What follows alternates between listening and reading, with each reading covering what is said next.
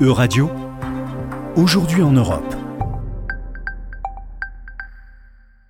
Bonjour à toutes et à tous. Bonjour Violette. Commençons ce journal en nous intéressant au dossier nucléaire iranien. Joseph Borrell, le haut représentant de l'Union européenne, s'est rendu à Téhéran samedi dernier. Il a annoncé la reprise des discussions dans les prochains jours entre l'Iran et les grandes puissances sur l'application de l'accord de 2015 concernant le nucléaire iranien.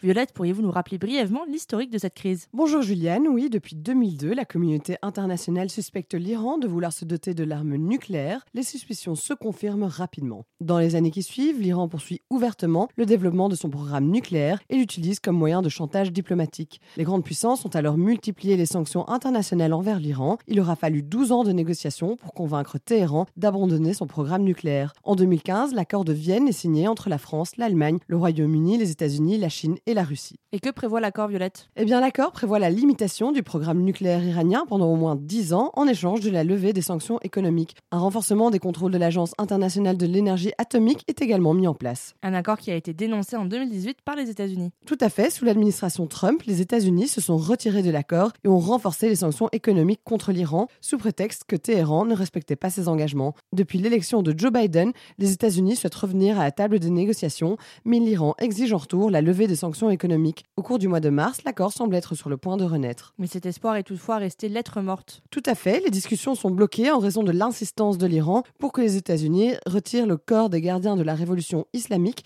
unité d'élite de l'armée iranienne, de la liste américaine des organisations terroristes. Le 8 juin dernier, 30 membres de l'Agence internationale de l'énergie atomique ont voté une résolution condamnant le manque de coopération et de transparence de Téhéran. L'Iran a alors déconnecté 27 caméras de surveillance de plusieurs de ses sites nucléaires. Raphaël Grossi, directeur général de l'agence, affirme qu'il ne sera bientôt plus possible d'assurer le suivi du programme nucléaire iranien si le blocage ne se résout pas. Et Joseph Borrell a indiqué à la fin de sa visite samedi dernier la reprise des pourparlers en vue de restaurer l'accord. Il estime que la réintégration de l'Iran dans l'économie mondiale aiderait à faire face à la crise énergétique. Oui, le chef de la diplomatie européenne a déclaré que plus l'offre de pétrole est importante, mieux c'est pour le prix de l'énergie. Pour lutter contre la hausse des prix, il faut augmenter l'offre. Certains responsables occidentaux estiment toutefois que ce serait une grave erreur historique de remplacer la dépendance vis-à-vis -vis de la Russie par une dépendance à l'Iran.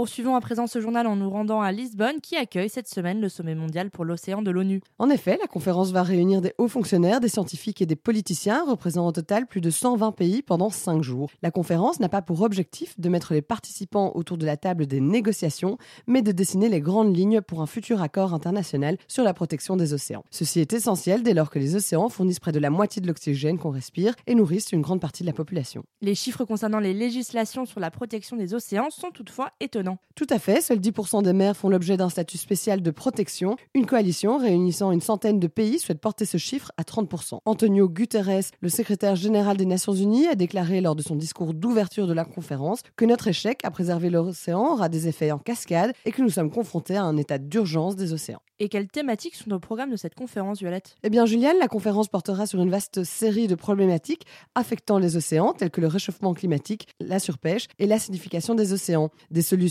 allant du recyclage à l'interdiction totale des sacs en plastique seront proposées afin d'y remédier. L'alimentation bleue sera également discutée. Elle vise à rendre les océans un moyen de subsistance durable et socialement responsable. Terminons ce journal en nous intéressant aux marches des fiertés qui se sont déroulées un peu partout dans le monde ce week-end.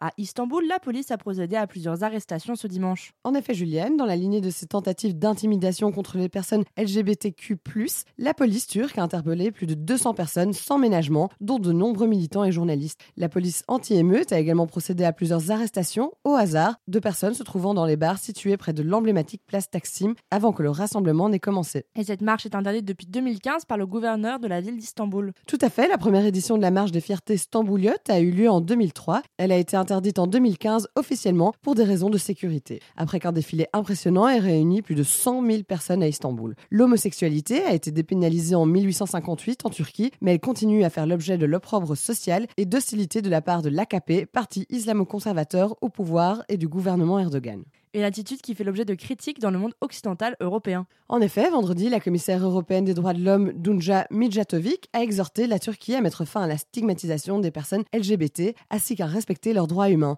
Elle a appelé les autorités d'Istanbul à lever l'interdiction en vigueur sur la marche des fiertés et à garantir la sécurité des manifestants pacifiques. Merci Violette et merci à tous pour votre attention. C'était Aujourd'hui en Europe. À retrouver sur euradio.fr.